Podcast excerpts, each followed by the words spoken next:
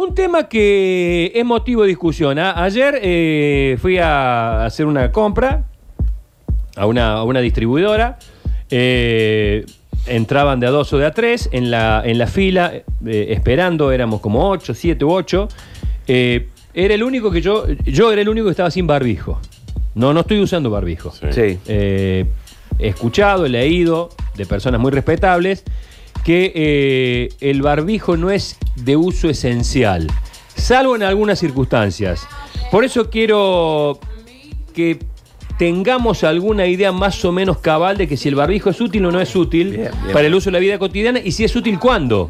Y si hay veces que el, el barbijo puede ser perjudicial, Ujú, porque sí. el barbijo también este, No, y- toma, y forma como una humedad ahí adentro. forma ¿no? como una humedad y va tomando. Podemos sumar a los guantes también, ¿no? Y vamos a sumar a los guantes. Eh, Daniel Stamboulian es infectólogo y está en línea con nosotros. Daniel, gracias por atendernos. Buen día, ¿cómo está?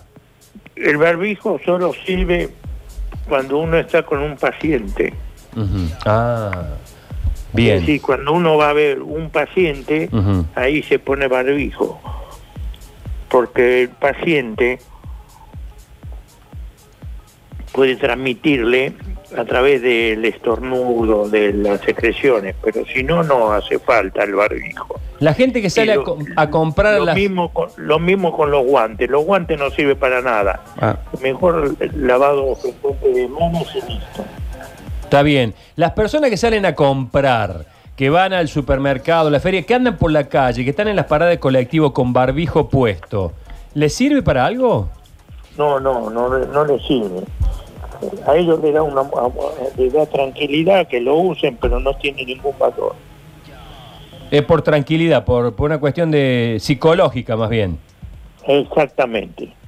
Si la persona eh, está resfriada o engripada, o sea, al revés, no quiere cuidarse eh, del resto, sino que quiere cuidar al resto, ¿sirve? Miren, cuando la persona está resfriada o, o con secreciones, en, en- en esas, en esas situaciones puede ser de utilidad. Claro.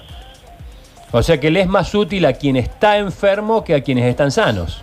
Exactamente. Doctor, em, por ejemplo, hay casos que es asintomático la presencia del coronavirus, la persona no sabe que está enferma, ¿es así? Eh, primera sí Sí, sí, hay algunas situaciones que son eh, asintomáticos y uno no lo sabe, Bueno. salvo que le hagan el test. Claro, claro. Digo, en ese caso, esa persona que anda por la vida con el virus y sin saberlo, eh, va a tener poco cuidado quizás en acercarse a las otras personas. Allí digo, el eh, barbijo, ¿protegería a los seres que están cerca de él? No, no, uno tiene que estar a un metro y medio de distancia, pero sin barbijo. Perf- o sea, con un metro y medio de distancia estamos garantizando que el virus no llegue al otro. O no me llegue a mí. La otra duda, eh, doctor Estambulian, es eh, sobre la ropa de aquellos que, por ejemplo, en nuestro caso, tenemos una convivencia mixta, nosotros que estamos autorizados a salir y nuestra familia que está en casa. Al momento de ingresar a casa, hay que quitarse toda esa ropa, el tema de las zapatillas, ¿qué, qué se puede hacer? Sí, es, eh, lo prudente es eh, sacarse la ropa, cambiarse la ropa y, y lavarla. Lavarla se va todo. Bien. Lavando bien. simplemente con jabón, así. eh, Sí, porque sí, eh, el jabón alcanza, jabón y agua alcanza. Escuché, eh, doctor, también, así me, me saca esta duda, que cuando se deja de un día para el otro también es como que se esteriliza la ropa. Puede ser o que muere el, o no, no muere el virus porque no, no existe, digo, sí, pero, pero, en, gen- en general desaparece. desaparece. Muy bien. Muy bien, doctor, muchísimas gracias por este contacto. eh. Le mandamos un fuerte abrazo, muy amable. Hasta luego.